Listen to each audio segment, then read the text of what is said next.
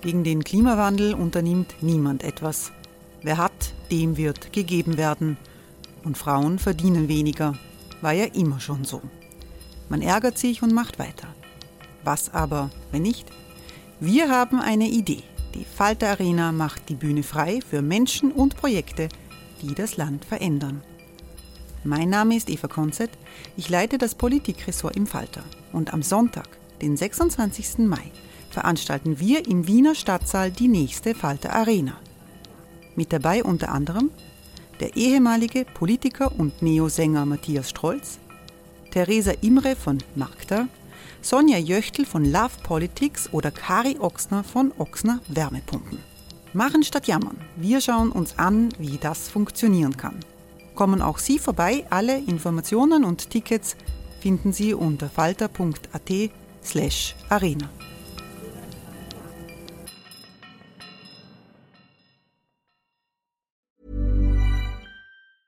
Hey, it's Ryan Reynolds, and I'm here with Keith, co star of my upcoming film, If, only in theaters, May 17th. Do you want to tell people the big news? All right, I'll do it. Sign up now and you'll get unlimited for $15 a month in six months of Paramount Plus Essential Plan on us. Mintmobile.com slash switch. Upfront payment of $45 equivalent to $15 per month. Unlimited over 40 gigabytes per month. Face lower speeds. Videos at 480p. Active Mint customers by 531.24 get six months of Paramount Plus Essential Plan. Auto renews after six months. Offer ends May 31st, 2024. Separate Paramount Plus registration required. Terms and conditions apply if rated PG.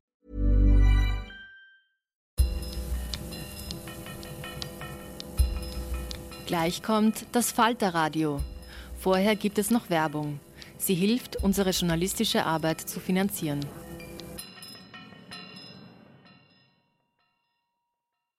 Hallo, mein Name ist Petra Hartlieb und ich bin Buchhändlerin, Autorin und die Moderatorin des neuen Podcasts Besser lesen mit dem Falter.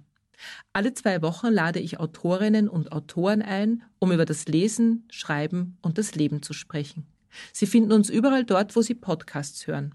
Am besten abonnieren Sie uns gleich, dann verpassen Sie keine Folge von Besser lesen mit dem Falter. Falter Radio, der Podcast mit Raimund Löw.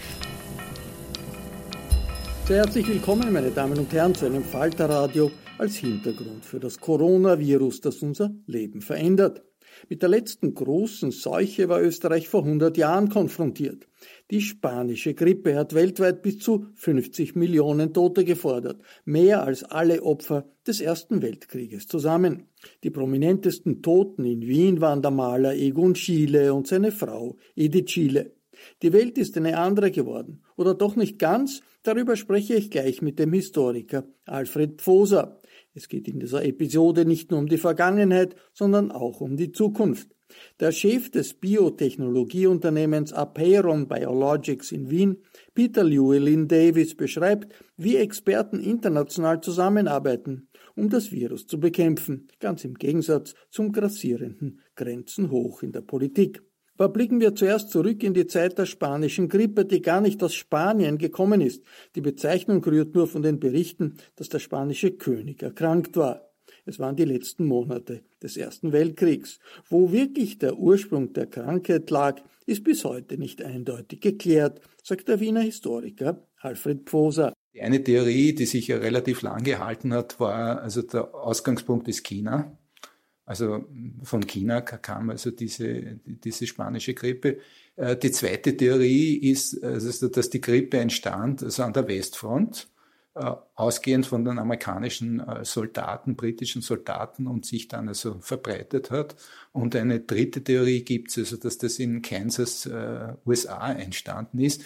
Hat natürlich auch also mit Verschwörungstheorien und auch mit mit mehr oder weniger so Theorien zu tun, also wie, wie der Feind, damals die, die, die Armeen sind sie ja noch äh, gegenübergestanden, also mehr oder weniger also auch diesen diese Viren als, als Einsatz, als Waffen äh, verwendet im Krieg. Es hat, heißt ja heute bei Verschwörung, amerikanischen Verschwörungstheoretikern, dass es entstanden in einem Labor der chinesischen Armee in Wuhan ja. und die in den chinesischen Verschwörungstheoretiker sagen, das haben uns die Amerikaner geschickt, um im Konkurrenzkampf zwischen China und Amerika einen Vorteil äh, zu bekommen. Aber wo, wo ist die spanische Grippe wirklich entstanden? Weiß man das? Weiß man nicht. Weiß man nicht. Also der Ludendorff hat zum Beispiel behauptet, äh, die deutsche Armee hat wegen der spanischen Grippe den Weltkrieg verloren. Also das ist die, die, die globale äh, Geschichte. Äh, wenn man jetzt also auf Österreich so schaut, äh, dann ist für mich also auffallend, wenn man die zeitgenössischen Zeitungen also durchschaut, dass die spanische Grippe eigentlich weit hinten äh, rangiert, also in den Lokalspalten auf Seite 7, 8. Es gibt also keine großen Artikel, es gibt also keine großen Aufmacher. Das hat also natürlich auch zu tun, äh, dass es eine Zensur äh, gegeben hat. Also man, man wollte also die Aufregung also klein halten und äh, man wollte also nicht künstlich also irgendwie Aufregung erzeugen. Aber es hat sicher auch also damit zu tun, dass man an dieses große Sterben im Krieg äh, schon äh, gewöhnt war und dass es äh, im Oktober 1918, also wo die spanische Grippe massiv Österreich erreicht hat und vor allem auch Wien erreicht hat, dass, dass äh, so viele andere Probleme, so viele andere äh, Krisen äh, da waren, die Monarchie war am Zusammenbrechen einfach. Und das spürte man an allen Ecken und Enden. Es gab keine Kohle mehr in der Stadt, die Lebensmittelversorgung war schlecht, die, die, die öffentlichen Verkehrsmittel waren also elend und ständig also überfüllt. Und äh, also der Kaiser ungefähr zum Höhepunkt der spanischen Grippe gab dieses Vielvölkermanifest also herauf, um die, die Monarchie also zu retten. Zugleich konstituierten sich also die einzelnen äh, Nachfolgestaaten, also um diese Zeit, es war so viel los, es ist so eine verdichtete äh, Masse also von politischen Großereignissen da gewesen. Die, die Armee war irgendwie am Ende. Und dann äh, passiert also diese, diese Grippe-Epidemie, die also äh, mit, mit äh, so unheimlichen Sterbezahlen sich ja so äh, niederschlug. Ja. Plötzlich eine Explosion. Wir, wir hatten ja schon in Wien während des Weltkrieges eine enorme gestiegene Mortalitätsrate. Äh, also vor allem die Tuberkulose war also die, die Hauptkrankheit. An der Tuberkulose sind äh, also Leute reihenweise gestorben und äh, die, die, die neben also den äh, jetzt äh, Toten an der Front, ja, aber im Hinterland war also die Tuberkulose also die, die, die, die Hauptkrankheit. Ja. Das ist jetzt eine andere Situation. Es ist ein funktionierendes Gesundheitssystem, es ist eine ja. funktionierende Gesellschaft, es ist Frieden, aber trotzdem ja. sagen Sie, es gibt doch Ähnlichkeiten. Ja, es gibt also Ähnlichkeiten. Also man hat über ähnliche äh, Problemfelder diskutiert. Sperrt man die Schulen? Ja oder nein? Ja? Man hat sie zeitweise gesperrt. Zwei bis drei Wochen hat man also die Schulen also gesperrt mit allen Folgen. Ja? Also genau die gleichen Folgen. Also wer, wer betreut die Kinder und wie, wie, wie, wie ist das? Man hat zuerst also damit begonnen, dass man die Schulen sperrt, wo also die Grippe ausgebrochen ist, wo es Grippefälle gab. Ja? Äh, also nicht alle Schulen, sondern also die mehr oder weniger äh, Schwerpunkt-Krisenschulen. Dort hat man also die äh, geschlossen. Ja. Dann das Kulturleben. Also eine ganz große, auch also heikle Frage, die ja heute auch immer wieder irgendwie auftaucht. Man hat die Theater geschlossen, man hat also die, die Kinos geschlossen, man hat die Sportveranstaltungen geschlossen, große Fußballspiele gab es zwar während des Weltkrieges und vorher auch schon, aber es war nicht so die Hauptsportart. Die Hauptsportart war also Pferderennen, ja, also ein, eine Oberschichtgeschichte. Äh, und äh, auch also diese Pferderennen wurden äh, zum Teil abgesagt. Ja. Aber es war damals äh, so wie heute hat es also Druck gegeben, also von Seiten der Kultureinrichtungen, also vor allem der Theater und auch der Kinos, wo man gesagt hat, ja, okay, ihr schließt also die Theater, aber äh, wer bezahlt die Schauspieler? Äh, wie können die Schauspieler also überleben? Ich meine, diese Sicherungssysteme äh, damals gab es ja äh, nicht. Wie haben sich äh, die Menschen damals informiert? Es hat ja Zensur gegeben, es war ja. Krieg. Hat man gewusst, was sich tatsächlich abspielt, oder ist das äh, unter den Tisch gekehrt worden. Na, es ist schon durch die Zeitungen also gegangen. Aber eben, ich, ich weiß nicht weshalb, auf, auf Seite 7 oder 8, also auf den hinteren Seiten, ist es also gesteuert gewesen oder ist es also zufällig so gewesen, weil die anderen Probleme also noch größer, noch schwieriger also waren. Ich, ich, das kann ich also nicht sagen. Äh, vermuten kann ich also nur, es war so ein unglaublicher Ausnahmezustand. Also das war so die letzte Phase also der Monarchie, äh, dass, dass dann halt das, diese spanische Grippe ein Phänomen unter vielen Phänomenen, die es dann zum Komplettzusammenbruch also geführt haben. Was hat das für Folgen gehabt für das Leben, für die Gesellschaft? Da kommen wir auf einen Punkt äh, zurück, äh, das Gesundheitswesen. Also das Gesundheitswesen ist ja heute auch also eine äh, zentraler Punkt. Also in der Diskussion kann das Gesundheitswesen also eine spanische Grippe äh, oder also diese, diesen äh, neuen neuartigen Virus heute also vertragen. Ja. Äh, die Verantwortlichen heute betonen, dass sie vorbereitet sind und dass das Gesundheitssystem es verträgt, dass es Intensivbetten gibt, dass man also für die leichteren Fälle die Vorsorge also getroffen hat. Damals war das also viel schwieriger. Also das Gesundheitssystem ist außer Rand und Band also gewesen und es erstens hat also äh, es zu wenige Ärzte gegeben. Viele Ärzte sind an der Front äh, gewesen, viele Ärzte sind im Krieg also umgekommen. Äh, das war das eine. Das zweite ist, Ärzte haben also gelebt von äh, Privateinnahmen, von, von ihren Ordinationen. Es hat also keine, kein staatliches, äh, nur auf, auf einer, auf einer äh, ganz äh, niederen Ebene hat es eine, eine staatliche Vorsorge gegeben in Form von armen Ärzten. Da hat es ganz wenige also gegeben. Es war ein Transportproblem. Also es hat ja wenige Autos äh, gegeben. Äh, und die Ärzte haben also mit der Straßenbahn oder mit den öffentlichen Verkehrsmitteln fahren müssen. Die öffentlichen Verkehrsmittel waren komplett überfüllt. Äh, man ist jetzt mit ihnen nicht weitergegangen. Es hat zum Teil also, auch Streiks also gegeben. Das heißt, die Ärzte sind, wenn sie in Einsatz gegangen sind, also Einsatz gekommen sind, überhaupt nicht vorangekommen. Also Und An Ansteckungsgefahr war natürlich auch durch die überfüllten äh, öffentlichen Verkehrsmittel. Große Ansteckungsgefahr durch die öffentlichen also Verkehrsmittel. Es war also für, für die Ärzte und für die Spitäler war äh, das eine Ausnahmesituation. Man hat dann extra ein Spital also eingerichtet und zwar aus Baracken, also für die äh, Opfer, für die Kranken, also der spanischen Grippe. Aber wie weit es also wirklich funktioniert hat, also das entzieht sich jetzt aus meiner Kenntnis. Also man hat das irgendwie also versucht, zumindest nach außen irgendwie einzudämmen, in Kontrolle zu bringen. Äh, das war ganz schwierig. Eine andere äh, schwierige Geschichte war, die Kranken wurden nicht erfasst. Das heißt, also man hat, man hat es, es gab keine Registrierungspflicht. Man hat also eigentlich nicht gewusst, wie viele jetzt Betroffene waren äh, da, die also von, der von dieser spanischen Grippe also betroffen waren oder nicht. Heute ist das also reguliert. Wir haben also die Zahl einigermaßen, ja, aber das ist ein Problem in Italien, äh, glaube ich. Es spricht man immer, dass es eine große Dunkelziffer gibt, aber äh, damals gab es also keine, keine öffentliche Statistik, wie viel denn äh, von der spanischen Grippe überhaupt angesteckt worden sind. Dunkelziffer in Amerika ist jetzt auch ein großes Thema.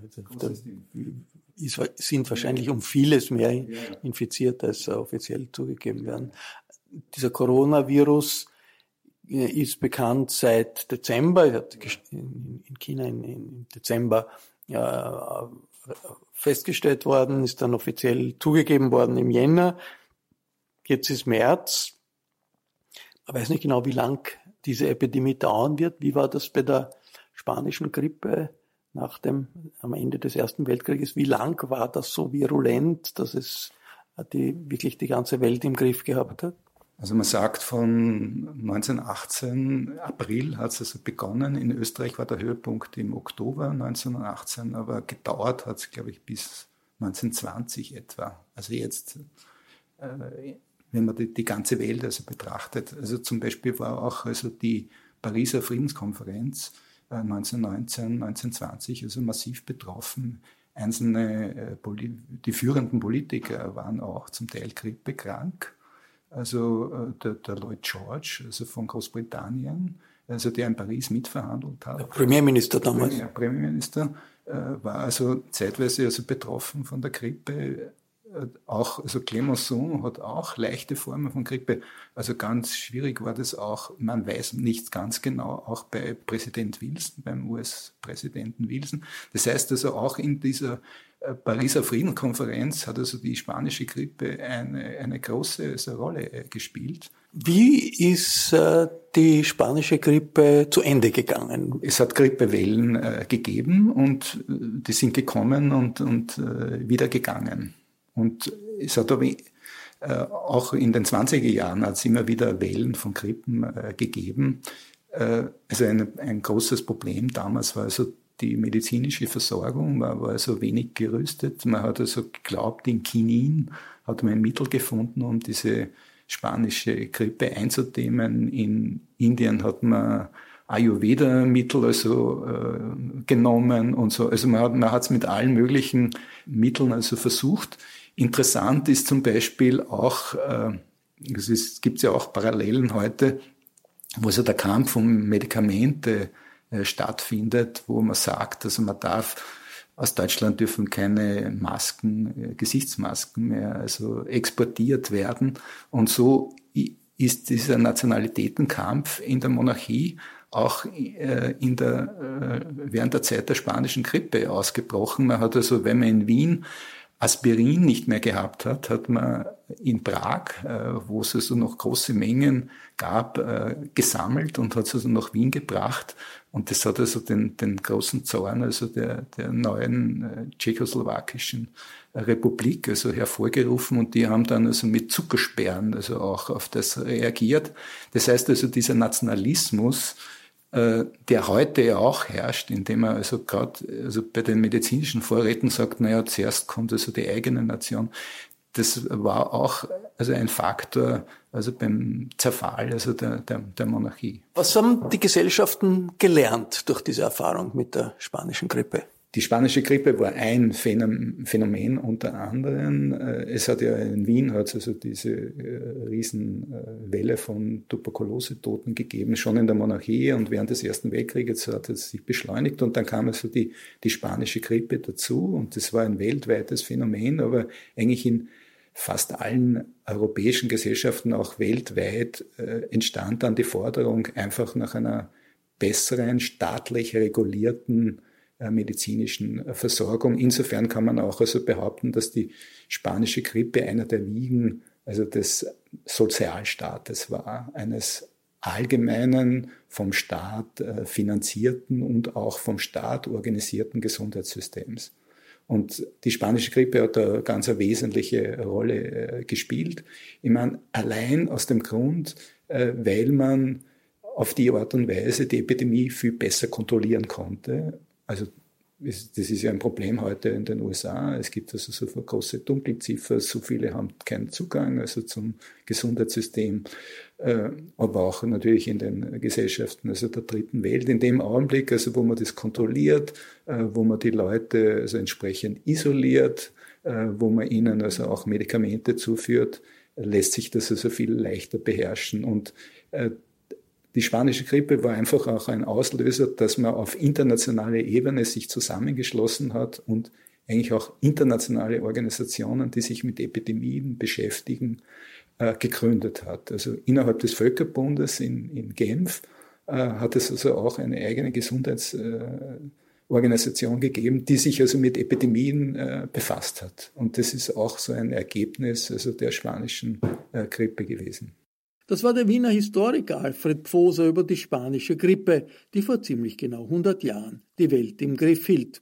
Einen großen Sprung in die Gegenwart bzw. in die Zukunft machen wir mit Peter Llewellyn Davis.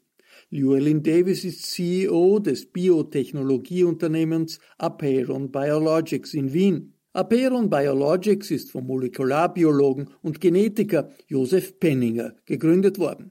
Apeiron Biologics ist eine jener Firmen, die weltweit mit Hochdruck an einem Impfstoff gegen Covid-19, den Coronavirus, arbeitet. Den vielbeschäftigten internationalen Manager Peter Llewellyn Davis habe ich unterwegs am Telefon erreicht. Ich hoffe, Sie verzeihen die Tonqualität. Gefragt habe ich ihn, was aus seiner Sicht den entscheidenden Unterschied des Covid-19-Virus zu anderen Epidemien ausmacht. Es gibt zwar noch keine verlässliche Statistik, aber die Sterblichkeit wird bei Covid-19 deutlich höher von der WHO geschätzt. Laut den aktuellen Schätzungen könnte ein bis drei Prozent der mit SARS-CoV Infizierten sterben, was eine zehnfach höhere Legalität im Vergleich zu Grippeviren bedeuten würde. Aber wie gesagt, es fehlt derzeit an verlässlichen Daten. Dazu kommt, dass das Coronavirus möglicherweise signifikant ansteckender ist als Influenzaviren. Bei den Influenza gibt es auch schützende Impfungen, als auch zugelassene antivirale Medikamente, wobei es für Covid-19 noch nichts verfügbar ist. Äh, ist es wirklich äh, erwiesen, dass diese äh, Infektion sich in so rasendem Tempo entwickeln wird, dass man am Ende wahnsinnig viele Tote und wahnsinnig viele Opfer haben wird? Es sind gewisse Bevölkerungsgruppen, das weiß man jetzt schon, anfälliger im Vergleich zu anderen. Das sind, wie gesagt, ältere Menschen, oder Menschen mit einem schwachen Virus äh, im Immunsystem oder Menschen, die auch eine entsprechende Vergangenheit haben, was ihr Krankheitsbild angeht. Das heißt, diese Menschen sind gefährdeter. Im Augenblick ist es so, dass mehr und mehr Menschen sich anstecken. Die Problematik ist die Ansteckungsgefahr, von der wir hier derzeit reden. Die Todesfälle können sehr schnell und sehr stark steigen. Genauso wie jetzt auch die Krankheitsbilder bzw. die Anzahl der Kranken exponentiell extrem schnell äh, steigt. Und das kann dann natürlich dazu führen, dass dann später auch die Anzahl der Toten steigen könnte. Wo stehen wir medizinisch? Ja, eigentlich wissen wir erst seit Mitte, Ende Januar genau, was das für ein Virus ist. Wir wissen jetzt inzwischen, dass dieses, äh, dass dieses sehr ähnlich ist mit dem SARS-Virus. Und das hilft dann natürlich in der Entwicklung von Medikamenten. Aber wie gesagt, speziell gegen das neue Coronavirus gibt es derzeit noch keinen Impfstoff oder Medikament. Viele Firmen arbeiten mit Hochdruck an, so wie Aparon Biologics, unsere Firma. Es gibt aber allerdings einige Arzneien, die sich möglicherweise auch zur Behandlung von Coronavirus-Infektionen eignen könnten. Das sind gegen andere Krankheiten schon zugelassen oder zumindest schon an der fortgeschrittenen Phase. Die wären schneller verfügbar als zum Beispiel Impfstoffe, mit denen wohl wahrscheinlich frühestens im kommenden Jahr, eineinhalb Jahre gerechnet werden kann. Und diese Medikamente haben verschiedene Ansätze. Virostatika können natürlich verhindern, dass sie die Viren vermehren und in die Lungenzellen eindringen. Und im Vergleich jetzt zum Beispiel von, von Behandlungsmethoden, die daran, das System daran hindern, dass der Virus in die Lunge eintritt. Sie haben SARS erwähnt. Das äh, war ein Virus, der vor allem in Asien präsent war. In Europa hat man das von der Ferne mitbekommen vor zehn Jahren. Äh, wie hat sich eigentlich SARS entwickelt und wie hat sich diese Epidemie dann aufgehört? Die Verbreitung war nicht so schnell wie in diesem Fall hier mit dem Coronavirus. Das heißt, dieser Coronavirus ist wesentlich aggressiver als das SARS-Virus.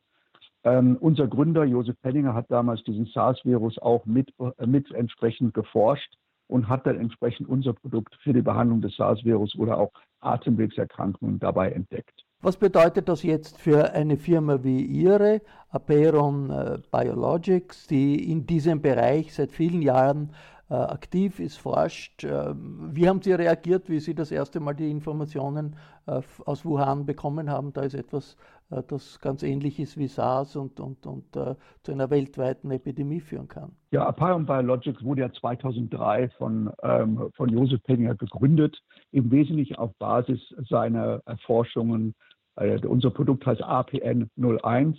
Äh, 01 war das erste Produkt war. Und es war, äh, war, zur Behandlung schwerer Infektionen, zum Beispiel mit Lungenerkrankungen. Ihre Firma ist eine von vielen, die äh, forschen und versuchen, einen Impfstoff zu entwickeln. Äh, Gibt es da Kommunikation zwischen den verschiedenen äh, Instituten? In Frankreich wird geforscht, in, in Amerika wird, wird geforscht. Wir kommunizieren selbstverständlich, aber die Ansätze die Arzneimittel oder Impfstoffe, die jetzt entwickelt werden, haben völlig unterschiedliche Ansätze. Also die Arzneien waren ursprünglich gegen andere Virusinfektionen entwickelt worden, zum Beispiel HIV, Ebola oder, oder auch anderen Krankheiten. Wie muss man sich diese internationale äh, Zusammenarbeit konkret vorstellen? Wir haben Experten in Nordamerika, äh, in Kanada, in den USA, in China selber und in Europa und diese Experten reden miteinander, das sind unsere Berater und die sind natürlich in engem Kontakt mit den Krankenhäusern, mit den Experten vor Ort und, und wir, ähm, wir nutzen diese Expertise von denen, um unser Produkt weiter zu entwickeln und einen Wirkstoff herzustellen. Das war der Vorstand des Biotechnologieunternehmens Apeiron Biologics Peter Llewellyn Davis. Das Unternehmen arbeitet gemeinsam mit Wissenschaftlern aus aller Welt an einem Impfstoff gegen das Coronavirus. Ich verabschiede mich von allen, die uns auf UKW zuhören, im Freirad Tirol und auf Radio Agora in Kärnten. Um ohne Restaurants, ohne Kinos und ohne Kaffeehäuser durchzukommen, sind Zeitungen im Wohnzimmer ganz besonders wichtig. Wenn Sie noch kein Abonnement des Falter haben, dann können Sie ein solches auch im Internet bestellen, ohne die Wohnung zu verlassen. Das geht über die Internetadresse abo.falter.at. Ursula Winterauer hat die Signation gestaltet, Anna Goldenberg betreut die Technik. Ich verabschiede mich bis zur nächsten Folge.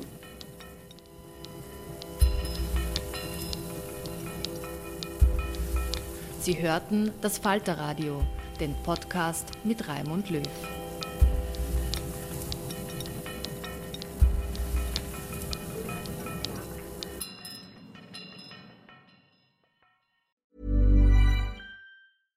Ever catch yourself eating the same flavorless dinner three days in a row? Dreaming of something better? Well, HelloFresh is your guilt-free dream come true, baby. It's me, Kiki Palmer. Let's wake up those taste buds with hot, juicy pecan crusted chicken or garlic butter shrimp scampi. Mm. Hello Fresh. Stop dreaming of all the delicious possibilities and dig in at HelloFresh.com. Let's get this dinner party started.